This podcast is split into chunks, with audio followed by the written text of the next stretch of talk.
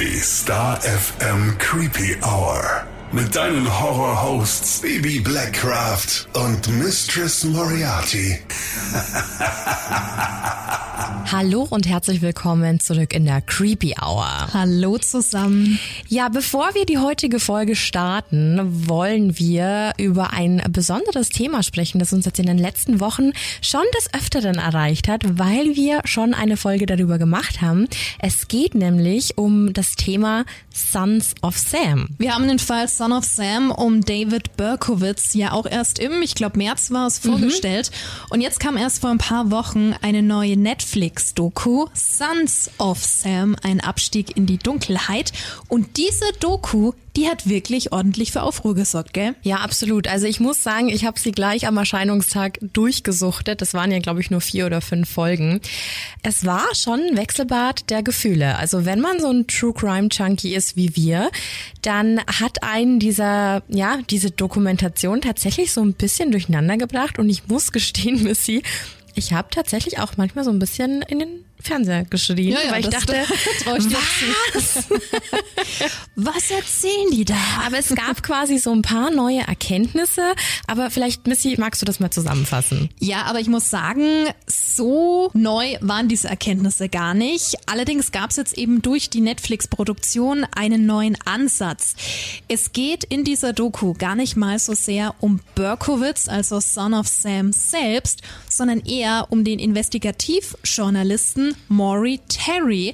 Der versucht verzweifelt der Welt zu beweisen, dass Berkowitz nicht der einzige Son of Sam war. Gaga, ja, oder? Ja, absolut. Und verzweifelt trifft's, glaube ich, ganz gut, weil das bringt diese Doku so auf den Punkt. Wie gesagt, alle True Crime Junkies kennen ja den Fall. Wir haben den auch schon mal vorgestellt, Son of Sam.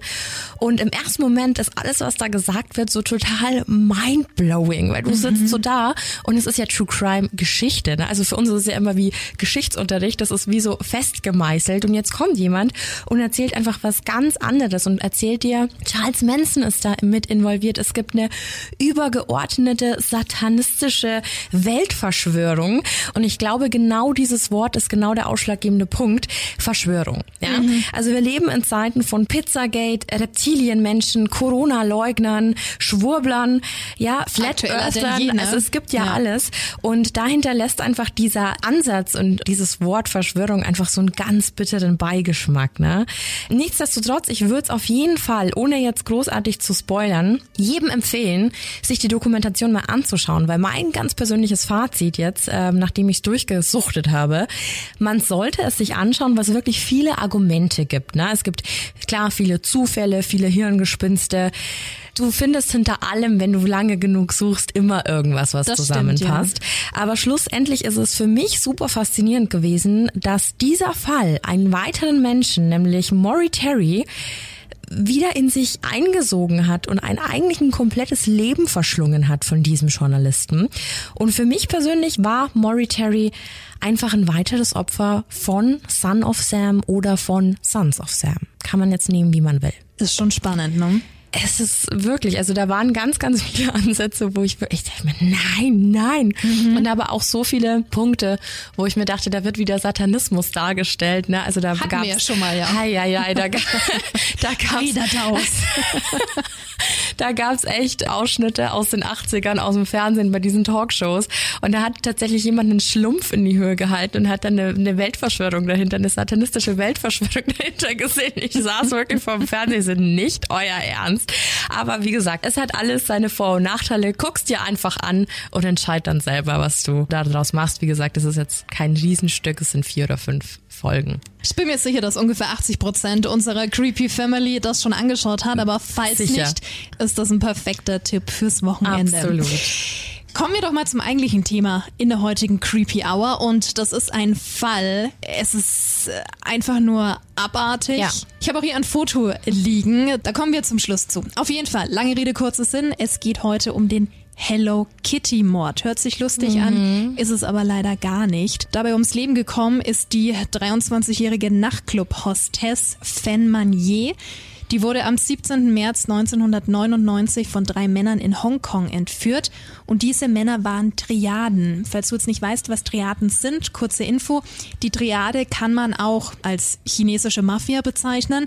Es ist ein Zusammenschluss von drei großen kriminellen Organisationen, die ihre Sitze in Hongkong, Vietnam, Macau, Taiwan und China haben.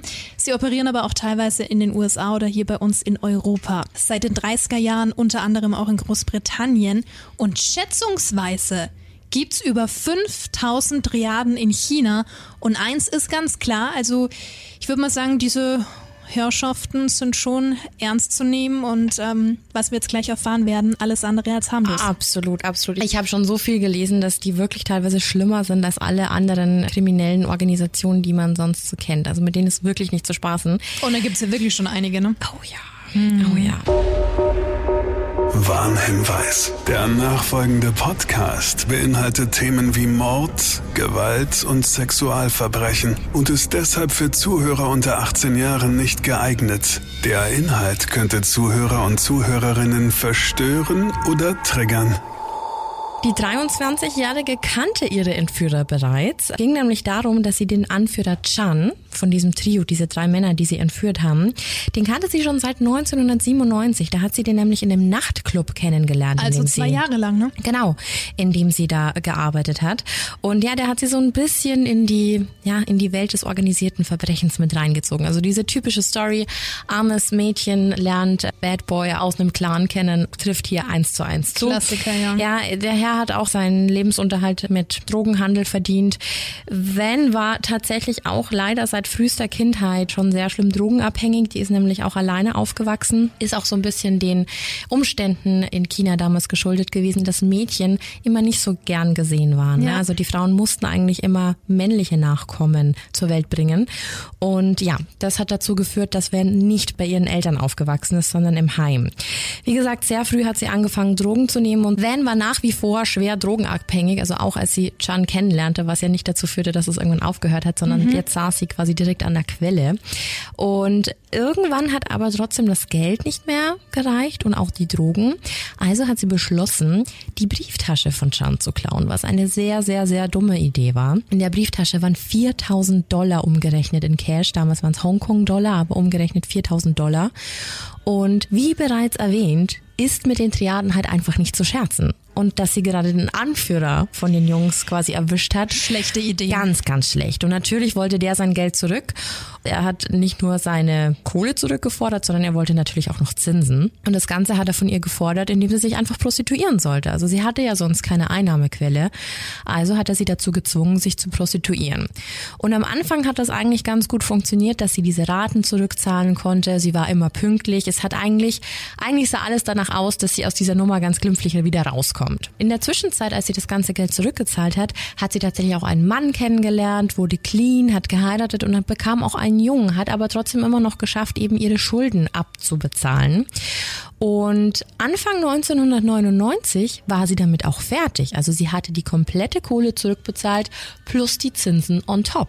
Chan merkte dann aber, was sie eigentlich für eine gute Einnahmequelle ist und hat sie aber trotz der beglichenen Schulden gar nicht mehr vom Haken gelassen, ja. Und genau hier fängt dann eben auch das Materium von Fan an am 19. März 1999. Chan schickte zwei Handlanger, um Fan aus ihrem Apartment zu entführen. Sie wurde dann in die Wohnung von Chan gebracht und in dieser besagten Wohnung und das allein finde ich schon super gruselig, war alles voll mit Hello Kitty. Mhm. Du kennst diese hässliche Katze, die es gefühlt schon seit 100 Jahren mhm. gibt. Meiner Meinung nach schreckliches Vieh. Ich will jetzt niemanden beleidigen, der Fan ist, aber gut, ist ja alles Geschmackssache.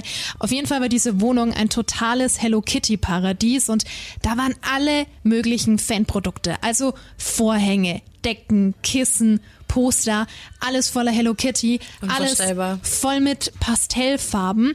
Und sie wollte sich dann eigentlich noch erklären, warum ihre Zahlung im Rückstand war, aber das hat überhaupt niemand mehr interessiert. Das war den scheißegal. Und alle drei anwesenden Männern standen zu diesem Zeitpunkt unter dem Einfluss von Meth macht sie auch ja. nochmal nicht besser, ne? Super gefährliche Kombi. Mhm. Am Anfang begann es dann mit Schlägen, aber die Männer, die haben nicht ein oder zweimal zugeschlagen, sondern bis zu 50 Mal.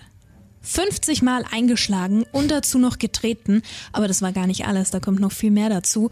Und was ich besonders schlimm fand, sie waren immer sehr bedacht darauf, ihren Kopf zu treffen. Also ganz, ganz schrecklich. Ganz schrecklich und an dieser Stelle jetzt wirklich, weil jetzt wird's wirklich richtig explizit und super grausam. Also wirklich hier noch mein extra Disclaimer und noch mein extra Hinweis.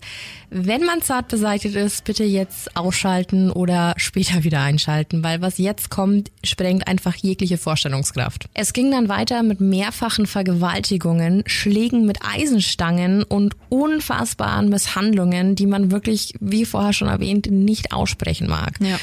Du hast ja vorher schon gesagt, alle standen unter dem Einfluss von Meth und das sollte für die nächste Zeit auch ein Dauerzustand bleiben. In dem Apartment, als hätte er es einfach schon so vorbereitet, waren die Fenster mit Holzplatten vernagelt, so dass niemand draußen sehen konnte, was drin vor sich ging. Die Männer verschwanden immer wieder, um ihren Drogengeschäften nachzugehen oder gingen feiern.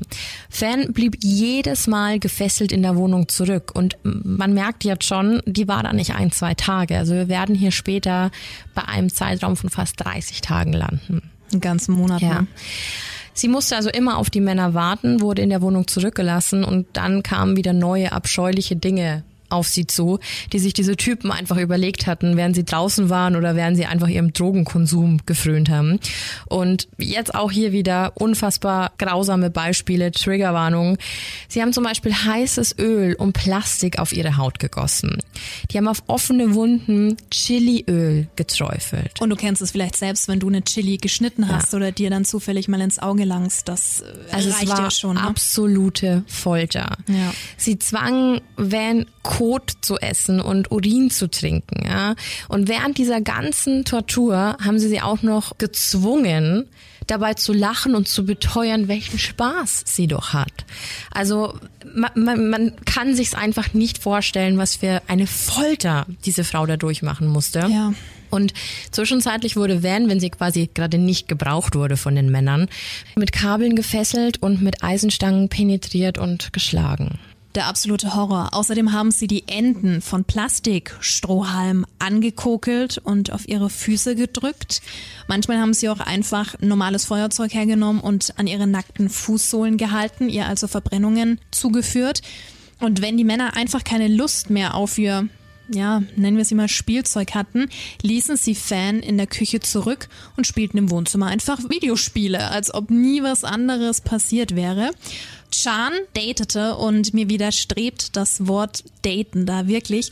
Er datete zum gleichen Zeitpunkt ein 13 Jahre junges Mädchen, welches sogar bei ihm gewohnt hat. Unvorstellbar. Aber also, hier schließt sich für mich der Kreis wieder mit den ganzen Hello Kitty-Dingern. Ja, einfach eine perverse Sau. Sag ja, mal, wie es ist. Ich denke auch, dass es einfach ein pädophiler Mann war. Ja. ja.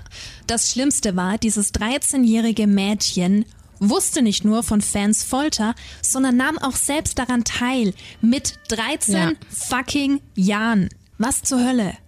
Ich bin da immer sehr skeptisch, ob sie das freiwillig gemacht hat. Wahrscheinlich hatte sie auch voll viel Angst vor dem Typen. Halt auch vor dem Typen. Ich meine, dass der nicht ganz knusper war, das ist offensichtlich. Ja. Aber wie kann ich auch noch ein Kind dazu zwingen, da mitzumachen? Dein Leben lang geschädigt bist du da. Ey, heftig. So wurde sie dann zum Beispiel mal von Chan darum gebeten, in einen Eimer zu koten. Und du, Bibi, hast ja vorhin schon gesagt, sie musste ja, ja. auch Kot essen, Urin trinken und ja, musste eben in diesen Eimer machen, damit Fan ihre Exkremente essen kann. Also auch wenn du jetzt das Gefühl hast, es kann nicht mehr schlimmer werden, doch, es geht leider immer so weiter. Fan selbst war die ganze Zeit auch auf Meth. Allerdings ist nicht bekannt, ob sie es freiwillig genommen hat oder ob die Männer sie gezwungen haben. Und Bibi, du hast ja vorhin schon gesagt, das waren jetzt nicht ein, zwei Tage, was ja schon völlig gereicht hätte. Ja. Ähm, wo jede einzelne Minute zu viel ist, sondern ungefähr ein ganzer Monat lang. Am Ende hat sie dann noch immer wieder das Bewusstsein verloren und wurde von den Männern immer wieder wachgeprügelt oder angezündet angezündet. Ja. Nach Schätzungen der Gerichtsmedizin verstarb Fan Manier dann Mitte April und es ist aber gar nicht klar, ob sie an ihren schweren Verletzungen gestorben ist oder tatsächlich an einer selbst herbeigeführten Überdosis Meth und das wäre absolut nachvollziehbar. Wer könnte es ihr verdenken? Niemand. Ja, absolut. Also da willst du dich ja nur umbringen. Ja, die Männer hatten jetzt eine tote Van in der Wohnung liegen von Can.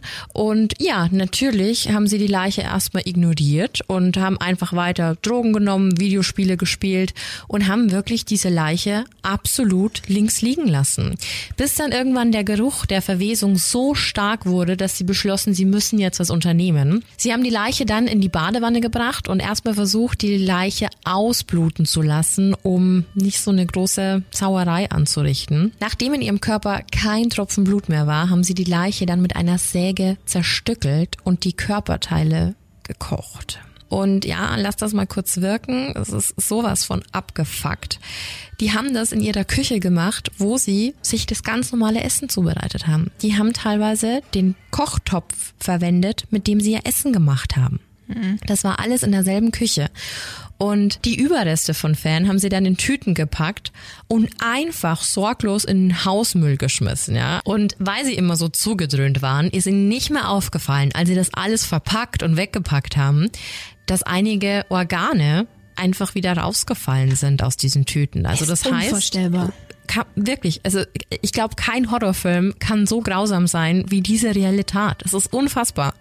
Und sie haben einfach immer wieder den Hausmüll damit befüllt, dann ist da mal wieder irgendein Organ rumgelegen und es war am Balkon wurde was gefunden und auch im Apartment selbst. Und ihnen, die waren einfach so zu, dass die das gar nicht gecheckt haben. Und hier kommen wir zum Kopf, weil der ist nämlich übergeblieben. Den haben sie auf dem Herd gekocht. Und Jetzt kommen wir zum eigentlichen Grund, warum dieser Fall so heißt, wie er denn heißt. Sie haben den Kopf gekocht und du hast ja vorher schon gesagt, das war ja alles voll mit Hello Kitty. Und das war nicht dem geschuldet, wie diese Wohnung ausgesehen hat, sondern sie haben diesen Kopf in eine Hello Kitty Mermaid Plüschfigur gestopft. Das ist so ein stinknormal großes Kuscheltier. Das haben sie aufgetrennt, haben so ein bisschen von diesem Stuffing raus, also von diesem weißen Zeug. Füllmaterial. ja. Genau. Und haben da den Kopf reingestopft. Also es ist letztendlich eine Meerjungfrau mit einem Hello Kitty Kopf. Genau, wir werden das auf jeden Fall auch auf die Instagram-Seite packen. Es ist im Endeffekt, ist es ein Plüschtier, das man da sieht, aber wenn man weiß, was drin ist, dann oh, ganz, ganz schrecklich, ganz schrecklich. Ja, war aber noch nicht alles, es geht weiter. Denn zwei Monate nach der Entführung kam das 13-jährige Mädchen, also sozusagen die Freundin von Chan, zu einem Sozialarbeiter, der in einer Einrichtung gearbeitet hat, in dem das Mädchen zuvor gelebt hat. Sie hat jeden Tag Albträume gehabt, ich meine, wen wundert's, und hat behauptet, sie wird von einer Frau heimgesucht, die auf der Suche nach ihrem fehlenden Kopf ist. Also, Ja, wir glauben ja an sowas. Mhm. Ne? Jetzt kann man natürlich sagen, okay, vielleicht ist es unterbewusst ihr schlechtes. Gewissen, dass sie damit involviert war. Ja. So oder so ist es total gruselig und schrecklich. Sie hat dann letztendlich gestanden, die Folterung, die Ermordung und die Zerstückelung mit angesehen zu haben. Mit 13 Ja. Jahren, als Kind, als Teenie. Das Mädchen hat dann letztendlich die Polizei bzw. die Polizisten zu dem Apartment von Chan geführt und da fanden sie dann alles, wie das Mädchen eben letztendlich beschrieben hatte. Also mitten im Raum lag diese Hello Kitty Mermaid Plüschfigur und der Gestank, der führte dazu, dass einigen Beamten schlecht wurde. verständlich. Natürlich. Ein Beamter stieß dann diese Plüschfigur an, um festzustellen, dass sich wirklich ein harter Gegenstand darin befand. Als die Gerichtsmedizin das Plüschtier dann öffnete, fand man den verrotteten Schädel von Fan und dieses ganze Füllmaterial der Plüschfigur war voll mit Maden. Es ist wirklich wie ein Saw-Film. Real-Life Saw. Es ist unfassbar. Ich meine, wir haben ja schon über die Story gesprochen, aber ich bin noch immer sprachlos, weil es ist, ist so, so surreal einfach. Du, ich stell dir mal vor, du bist Gerichtsmediziner. Da hast du viel gesehen. Ja. Also das kann ja auch nicht jeder machen. Hut ab.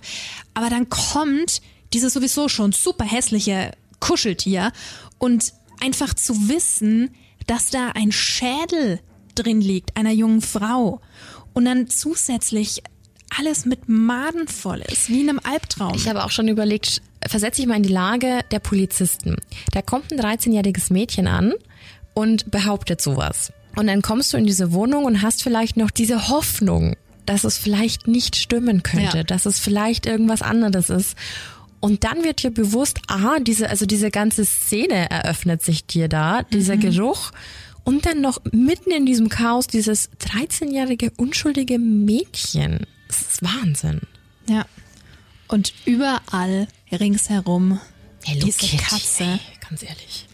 Absolut surreal. Ich finde, es, es hat so einen sehr gruseligen Touch. Alles zusammen. Diese Leiche zwischen dem, ja, es ist ja letztendlich Spielzeug, würde ich mal sagen. Ja. Ne? Mm, unangenehm. Daraufhin wurde natürlich alles sichergestellt. Die Töpfe, nicht zu vergessen, mit den Spuren der Toten. Die Metallstange, mit der sie Fan missbraucht hatten, vergewaltigt hatten. Alles war da. Ja. Und das Mädchen, und das ist nicht selbstverständlich, gab alle drei Namen der Triaden an die Polizei weiter. Und Das ist der, sehr gut. Der, ja, absolut. Aber ähm, eigentlich könnte man meinen, man unterschreibt damit sein Todesurteil. Also Mhm. es ist ja wie wenn du gegen die Mafia aussagst. Es ist sehr gefährlich, also Hut ab, dass sie das wirklich gemacht hat. Vielleicht war ihr mit 13 noch gar nicht bewusst, Wahrscheinlich. welche Auswirkungen das Ganze haben kann, ja. Auf jeden Fall gab es am nächsten Tag dann auch bereits Verhaftungen.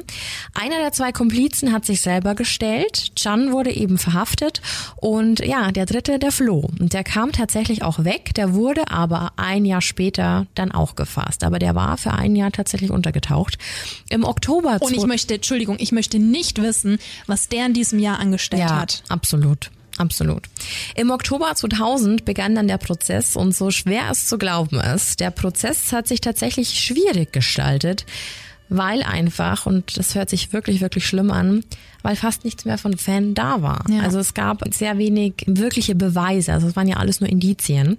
Und es kam noch erschwerend hinzu, dass die Todesursache nicht geklärt werden konnte. War es jetzt eine selbst hervorgeführte Überdosis, war es Mord? Also es konnte eigentlich nicht identifiziert werden. Und jetzt halte ich fest, deswegen wurden die drei im Dezember 2000 wegen Totschlag und nicht wegen Mordes verurteilt. Und das ist unfassbar, unfassbar. Fällt einem nicht mehr viel zu ein, ja. Ja, und die Strafen lebenslange Haft mit Chance auf Entlassung nach 25 Jahren. Aber keiner von den drei Tätern hat auch nur im Ansatz Reue gezeigt, was ich persönlich ganz, ganz, ganz schlimm finde. Und der Richter hat auch gemeint, dass er in seiner ganzen Laufbahn noch nie so eine grausame und brutale Art, jemanden umzubringen, gesehen hätte. Also dass Tiere im Schlachthaus mehr Empathie erfahren, als diese drei diesem Mädchen geschenkt haben. Ich habe ja vorher noch gesagt, einer hat sich freiwillig gestellt, der kam ja selbst. Der hat tatsächlich als einziger Strafmilderung bekommen und ist seit 2014 April wieder auf freiem Fuß. Ja, Gratulation. Die Anwohner, die in diesem Gebäude gewohnt haben, also in dem sich Chans Wohnung befand, die haben auch gesagt, dass das Gebäude seit dem Tod von Fan verflucht sei. Glaube ich auch sofort. Wer weiß, ne? Vor Ja. allem die 13-Jährige hat ja auch gesagt, dass sie da immer diese Visionen hat und alles. Nachts soll man eine Frau weinen gehört haben und der Geist von Fans soll einigen Anwohnern im Haus erschienen sein. Hundertprozentig. Glaube ich auch sofort, Ja. ohne mit der Wimper zu zucken. Das Ganze hatte natürlich auch Auswirkungen, denn die Vermieter, die hatten richtige Probleme dabei, dieses Haus überhaupt noch zu vermieten. Ich Logisch, meine, wer will schon in so einem Haus wohnen? außer so Freaks wie wir. Aber sonst wird es natürlich äh, sehr schwierig. Obwohl natürlich die Mieten drastisch gesenkt wurden. Also niemand wollte in dieses Haus. Irgendwann wurden dann noch die ersten zwei Stockwerke von einem Friseur gemietet. Aber auch da gab es Heimsuchungen und eindeutig übernatürliche Sichtungen. Oh ja. 2012 wurde das Haus dann schließlich niedergerissen, war wahrscheinlich die einzige mögliche Option, noch irgendwie Geld mit der Immobilie zu verdienen. Ja. Also die haben das weggerissen und jetzt kommt's, es steht ein neues Hotel an dieser Stelle. Ich persönlich würde nicht drin schlafen wollen. No. Nee. Ein sehr, sehr unheimlicher, sehr brutaler und sehr schockierender True Crime Case, der noch nicht so lange her ist. Nee. Es ist super scheiße, dass sie das Geld geklaut hat. 4000 ist eine Menge. Also, klauen ist immer doof, ja, aber man muss natürlich auch verstehen, was das Ganze für Hintergründe hatte, was sie letztendlich für eine harte Zeit hatte, für ein hartes Leben. Ich meine, umsonst äh, arbeitest du nicht als Prostituierte. Ja. Dass es dann halt eben auch noch der war, äh, mit, kein Geld mit der seinen Welt. Buddies. Kein Geld der Welt ist es wert. Nee, dann kommt natürlich die Folter dazu und ich habe jetzt hier auch nochmal das Bild liegen von dieser Plüschfigur, Mhm. jetzt mal unabhängig davon, Hello Kitty hin oder her, aber du siehst diese Plüschfigur, die du dann auch auf Instagram anschauen kannst, in einem dreckigen Raum auf einem dreckigen Bett, Die ja auch schon selbst sehr dreckig aussieht. Laken, die ist, die Ah, ist äh, ist schon- komplett voll Schon mit alles voll mit Flecken. ja, braunen Flecken. Diese Katze oben ganz normal mit ihren Schnurrhaaren, wie du sie halt kennst, mit der gelben Nase. Dann so eine Art, ja, was ist das, Bikini-Oberteil mhm. an und unten eben diese Schwanzflosse in, ich würde mal sagen, Türkis. Türkis, ja. Schaut traurig aus, ne? Auch wenn es eine Plüschfigur ist, aber allein die Tatsache, dass du weißt, dass da die Überreste ja. einer jungen Frau drin liegen. Der gekochte Kopf. Der gekochte Kopf. Das ist für mich so, also das entbehrt ja jeglicher Logik. Also da ist einfach nichts vorhanden. Da ist keine Empathie vorhanden, da ist keine Menschlichkeit nichts, vorhanden. Gar nichts. nichts. Und wenn wir jetzt mal die Brücke zu Jeffrey Dahmer nehmen oder zu Armin Maivis, die Kannibalismus ausgeübt haben und somit ihre Opfer gekocht haben, dann ist es nochmal ein komplett anderer Ansatz als hier. Hier ist es einfach die absolute Abwesenheit von Menschlichkeit, Empathie und allem, was menschlich ist in meinen Augen. Also es ist nochmal eine komplett andere Nummer. Durch ihre Anwesenheit oder in ihrer Gruppe in der chinesischen Mafia, die haben ja sowieso schon einen Schlag weg umsonst bist du da nicht Mitglied und dann wahrscheinlich in ihrem kompletten Wirrwarr durch die ganzen Drogen, durch die wenn Drogen, die gar nichts ja. mehr checken. Und Meth ist ja auch so eine Droge, die macht dich einfach so unberechenbar. Also ist Meth ist, ist so... Da bist du kaputt, kaputt. Ja, also deswegen wundert es mich nicht, dass die zu solchen Sachen imstande waren, ja. weil wenn du bei klarem Verstand bist, da kannst du noch so ein Psychopath sein. Sowas machst du nicht. Sowas mhm. kannst du nicht durchziehen, wenn du nicht total zugeballert bist. Also als ich den Fall zum ersten Mal gehört habe, wirklich ich saß da mit Gänsehaut und dachte mir so, das kann nicht real sein, das gibt's nicht. Ja. Und dann guckt man sich die Bilder an und dann, dann liest man dazu und Deswegen war das ein prädestinierter Creepy Hour Fall. Vor allem, ich weiß noch, die Creepy Hour gibt's jetzt seit November. Mhm. Wir haben uns ganz am Anfang schon über den Fall unterhalten, weil du noch meintest, ja, da gibt's eine Hello Kitty Mord und ich, oh mein Gott, ich will alles wissen. Das klingt super cool. Aber dass halt sowas Heftiges dahinter steckt, das ist schon.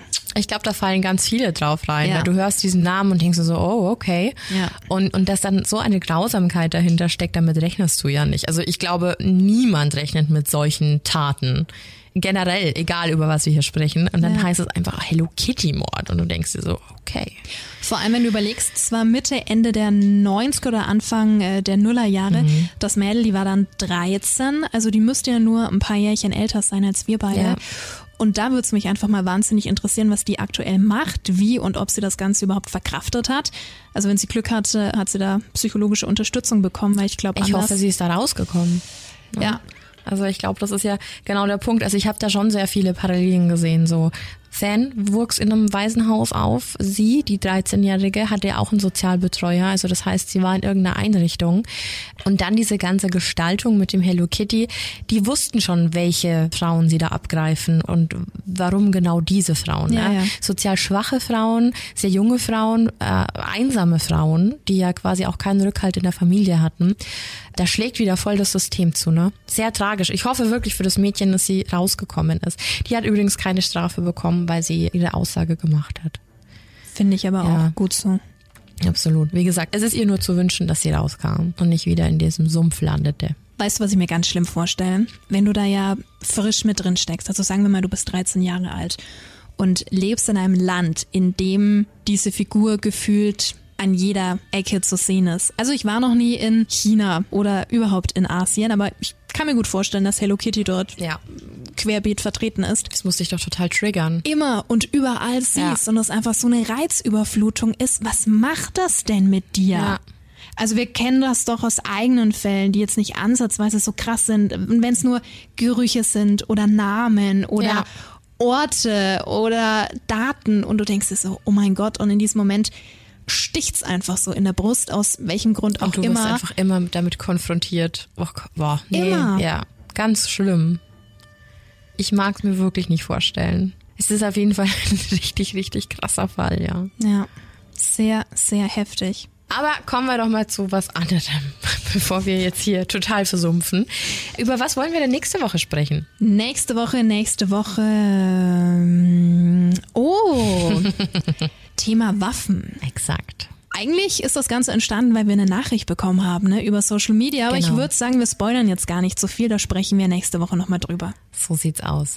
Gut, dann vielen Dank fürs Zuhören. Ja. Bleib gesund. Wir hoffen, dass du keine Albträume von Hello Kitty hast. Ja, vielleicht erstmal in den nächsten Tagen diese Katze meiden. Ja. also, dir noch einen schönen Tag, eine schöne Nacht. Bis zum nächsten Mal. Mach's gut. Bye, bye. Ciao.